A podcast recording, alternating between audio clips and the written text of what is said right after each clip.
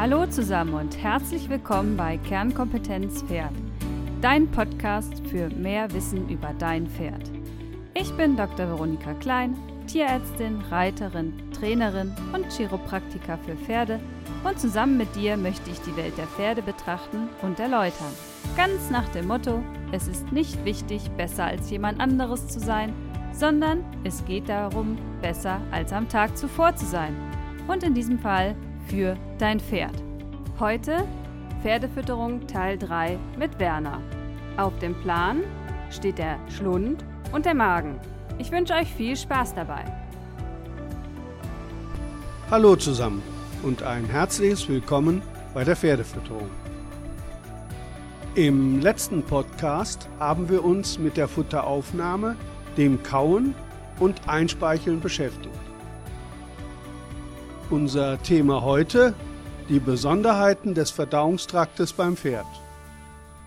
Die Futterverwertung wird eins unserer nächsten Themen sein. Der Schlund. Für unsere Pferde ist die Futteraufnahme, das Zerkauen und Einspeicheln sicherlich die wichtigste tagesfüllende Beschäftigung. Zur Erinnerung, beim Raufutterkauen können bis zu 50 Liter Speichel pro Tag produziert werden. Und der Speichel hat wichtige Aufgaben. Der Futterbissen wird nun durch den Zungengrund in den Rachen, den Eingang der Speiseröhre gedrückt, die beim Pferd Schlund genannt wird.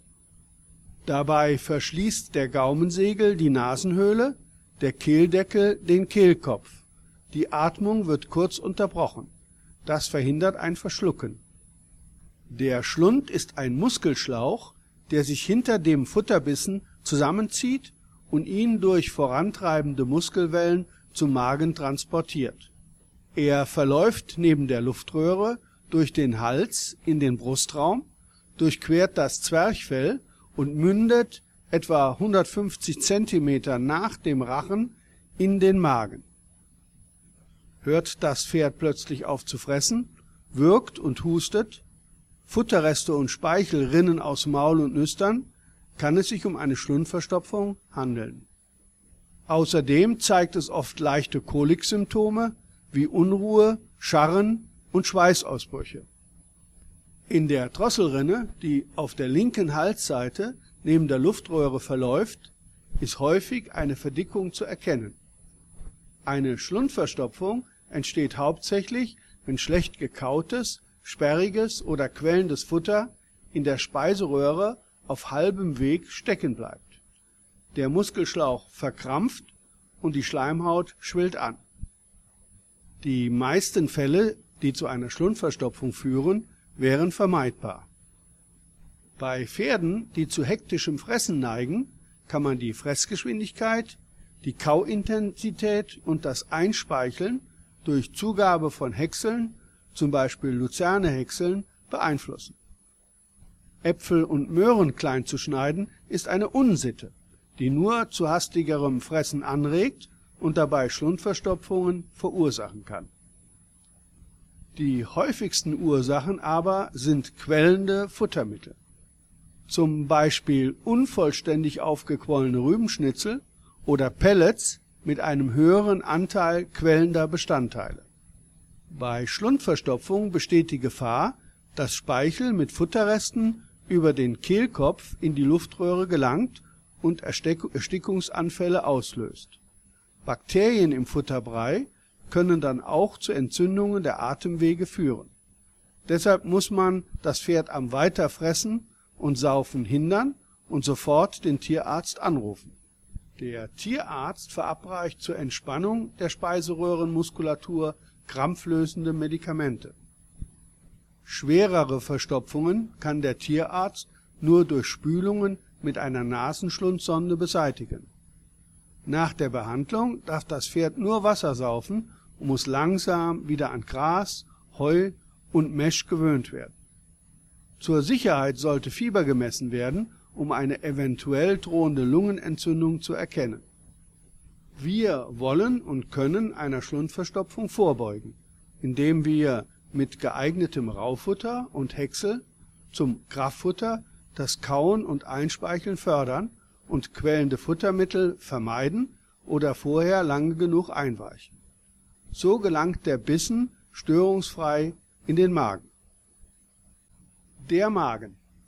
Internationale Studien haben ergeben, dass mehr als 50 Prozent der untersuchten Reitpferde an Magenschleimhautveränderungen bis hin zu Magengeschwüren leiden. Fehler in der Fütterung, der Futterauswahl, der Futterzuteilung und der Rationsgestaltung sind, sind nachweislich für diese erschreckenden Ergebnisse mitverantwortlich. Zum Pferdemagen. Er ist einhöhlig und mit nur etwa 15 Liter Fassungsvermögen, am Beispiel Warmblutpferd, relativ klein. Aufgrund der bohnenförmigen Krümmung liegen Eingang und Ausgang relativ dicht beieinander.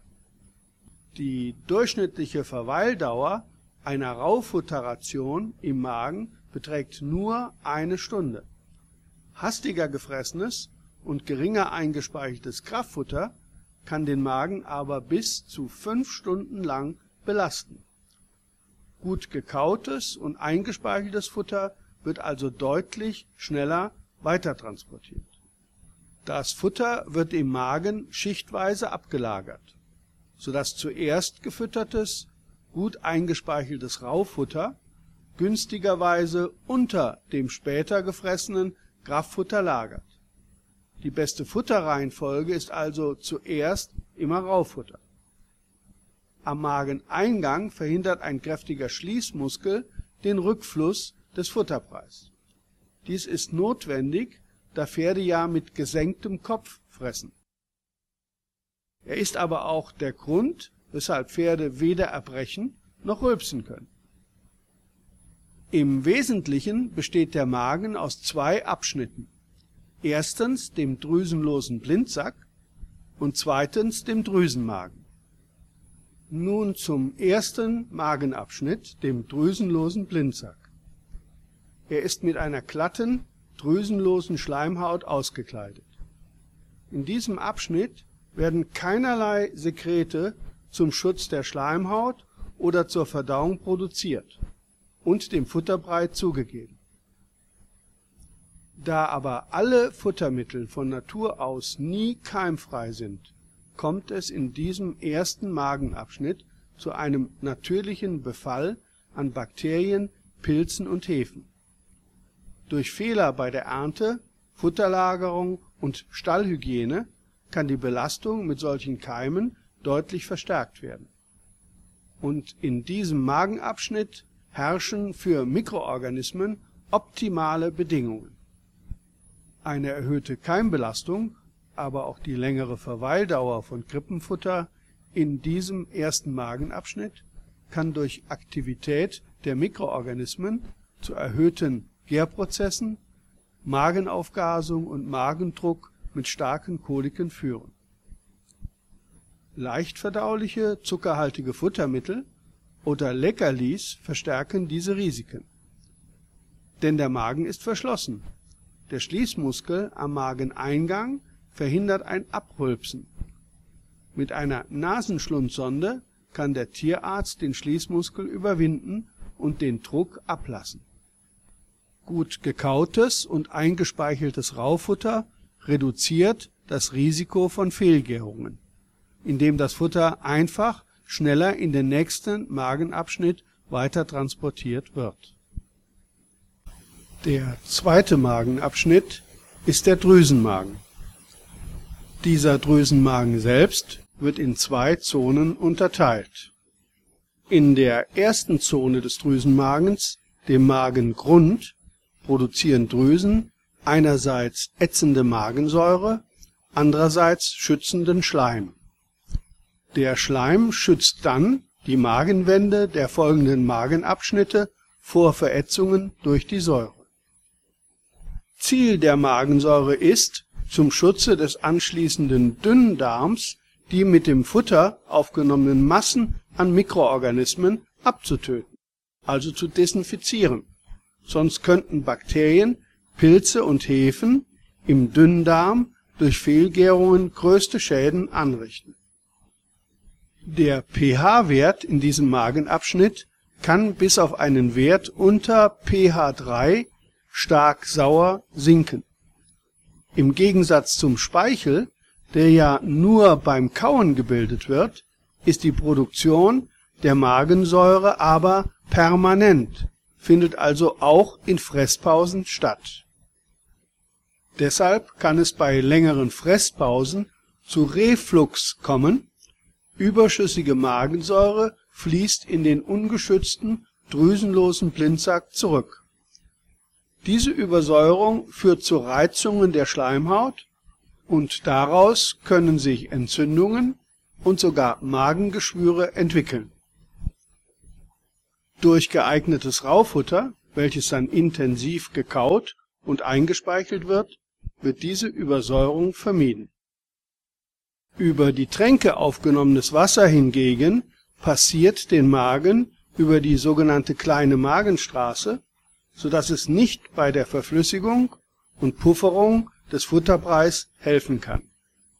Erst in der zweiten Zone des Drüsenmagens startet endlich ein Verdauungsprozess, denn erst hier wird ein Verdauungsenzym, das Pepsin, produziert und es beginnt der Einstieg in die Eiweißverdauung. Der Magenausgang, auch Pförtner genannt, ist wieder ein Schließmuskel, der den Weitertransport des Futterpreis in kleinen Dosen zum nächsten Verdauungsabschnitt, dem Dünndarm, übernimmt.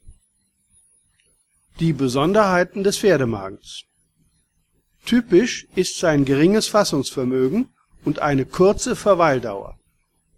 Trotzdem hat der Pferdemagen eine wichtige Schutzfunktion für die weitere Verdauung er verhindert das massenhafte Eindringen von Keimen in den Darm. An der Verdauung selbst ist der Magen nur geringfügig beteiligt. Große Krippenfutterportionen, die hastig gefressen werden und lange schwer im Magen liegen, sind zu vermeiden. Das Kauen und damit das Einspeicheln muss durch geeignete Raufuttergaben gewährleistet sein der Magen bleibt ein Risikoorgan unserer Pferde. Wie schon erwähnt, leiden zu viele Reitpferde an Magenproblemen. Aber sicherlich kann Veronika noch vieles aus der Sicht des Tierarztes ergänzen. Hallo zusammen. Wie von Werner schon erwähnt, sind die typischen Erkrankungen, die die Speiseröhre, also den Schlund und den Magen betreffen, zum einen die Schlundverstopfung und zum anderen die Magenschleimhautreizung. Im schlimmsten Fall ist das ein Magengeschwür. Ergänzend zur Schlundverstopfung, bis der Tierarzt kommt, sollte unbedingt der Kopf tief gehalten werden, damit, wie gesagt, kein Futter oder Speichelanteile in die Lunge laufen können. Häufig werden die Pferde im Anschluss mit einem Schleimlöser behandelt. Das unterstützt die Lunge in ihrer Selbstreinigung, falls Anteile in die Lunge gelangt sind. Tägliches Fiebermessen ist sehr wichtig zur weiteren Kontrolle. Das Magengeschwür hat viele Verursacher. Neben Fütterungsfehler sind Stress durch Transport, falsches Training oder schlechte Haltung mitverantwortlich. Symptome sind häufiges Gähnen, Zähneknirschen, stumpfes Fell, matt und müde und nicht selten Rittigkeitsprobleme, da die hochschwappende Magensäure während dem Reiten Unbehagen verursacht. Im Blutbild kann eine Blutarmut, die Anämie auftreten, da es zu Blutungen in dem Magen aus den Geschwüren kommen kann. Zur Diagnostik wird ein Endoskop in den Magen eingeführt, also eine kleine Kamera, um sich die Magenschleimhaut anzuschauen. Das Pferd muss zuvor fasten. Das ist besonders wichtig, da wir sonst nur Futter sehen und nicht die Schleimhaut, die wir eigentlich beurteilen wollen, um die Magengeschwüre oder die Magenschleimhautreizung zu sehen. So, die Therapie ist an sich relativ einfach durch einen Protonenpumpenhemmer möglich, aber ohne Abstellen der Ursache kommt es natürlich immer wieder. Von größter Bedeutung hat also die Optimierung des Management, heißt passendes Equipment, artgerechte Haltung und Fütterung, pferdegerechtes Training und Umgang, passende Zusammenstellung von Herden und Boxennachbarn. Stress durch falsche Haltung betrifft Boxenhaltung, durch fehlende Sozialkontakte, wenig Sonnenlicht und frische Luft, mangelnde Bewegung und Schlafen auf der Fläche, auf der sie auch Kot und Urin absetzen. Aber es betrifft auch die Offenstallpferde. Eingliederung neuer Pferde, fehlende Rückzugmöglichkeiten und zu wenig Futterplätze lösen ebenfalls Stress aus.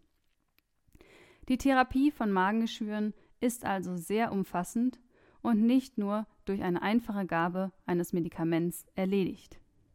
So, damit zurück an Werner. Ziel der Futteraufnahme ist ja die Versorgung mit nötigen Nährstoffen. Mit dem Weitertransport des Futterpreis durch den Darm, aber vor allem mit der Futterverwertung wollen wir uns im nächsten Podcast beschäftigen. Ich bin zufrieden, wenn ich dir oder besser deinem Pferd weiterhelfen konnte. Ich bedanke mich für das Interesse und freue mich auf ein Wiederhören zum nächsten Kapitel. So, das war's für heute. In diesem Sinne, Hacken runter und Stimmung rauf. Schönes Wochenende!